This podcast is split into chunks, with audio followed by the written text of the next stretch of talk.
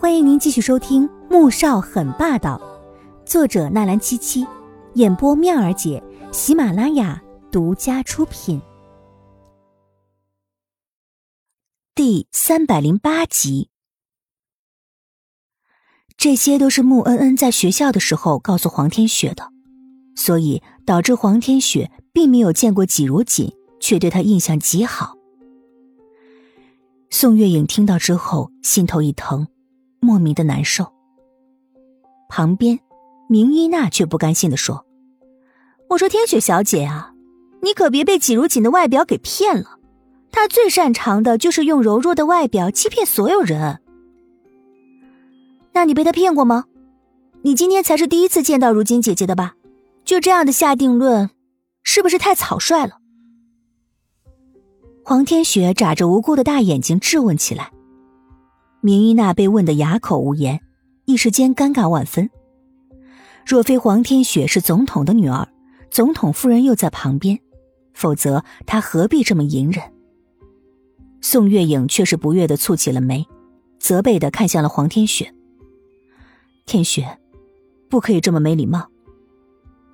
黄天雪见母亲不帮自己，生气的站起来：“妈妈，我想去找恩恩玩。”说着。也不管宋月影同不同意，转身离开了。宋月影无奈的摇了摇头，抱歉的看向了明依娜。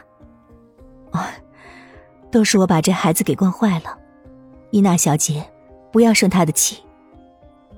明依娜气得咬牙切齿，可面上却要装出一副贤良淑德。啊，夫人，您可别这么说，天雪小姐单纯浪漫。刚才我说的那些，只是怕他被人给骗了吗？毕竟他的身份非常……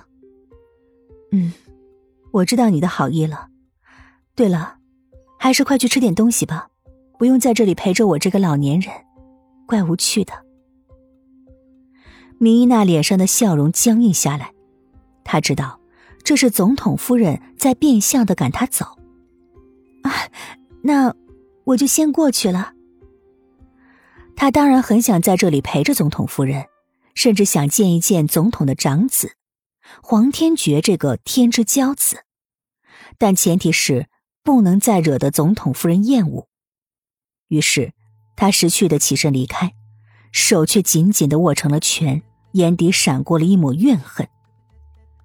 季如锦，你是我们明家的克星吗？先是姐姐被你害成这样，现在。你又害得我被总统夫人不喜。会场上，穆萧寒正在和人交谈，虽处在人群之中，却如鹤立鸡群，叫人一眼便能看见他俊逸伟岸的身姿。如锦见他还在忙着，便没有过去打扰，而是走到了另外的露台边上透了透气。可是没想到，走到露台，却听到身后传来女子低低的呜咽声。他猛然一愣。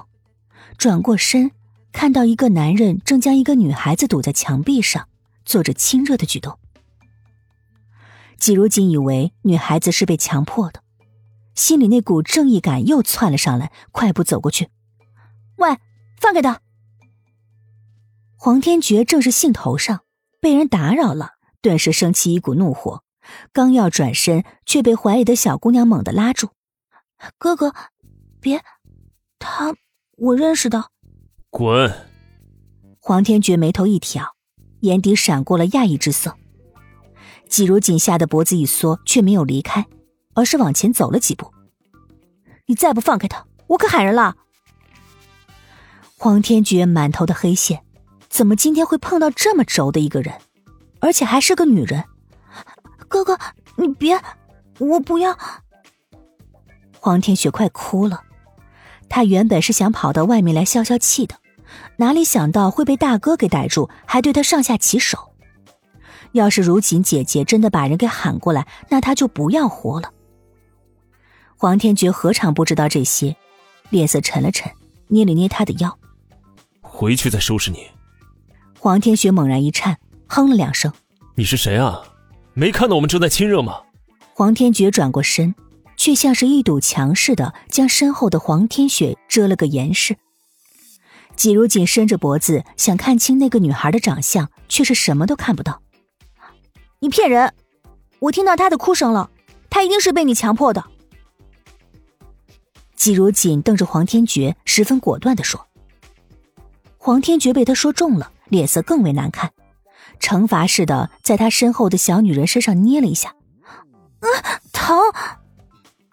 黄天雪咬着牙，差点哭出来。哼，蠢，那是因为他太激动了。黄天觉冷着脸，大言不惭说着瞎话。季如锦愣了，自然知道他说的激动是什么意思，顿时脸红起来。姑娘，你是被强迫的吗？如果是的话，你一定要告诉我，别被人欺负了还不敢说，到时候吃亏的可是你自己。季如锦还是不相信，只好伸长脖子冲着他身后的人问。黄天雪当然不敢说自己是被强迫的，捏着嗓子用又尖又细的声音回道：“他没有欺负我，我我就是太激动了，对，是激动。”他真想抽自己了。怎么能说出这么不要脸的话呢？可是他更不想让别人发现，哥哥和他。亲爱的听众朋友们，我们下集再见。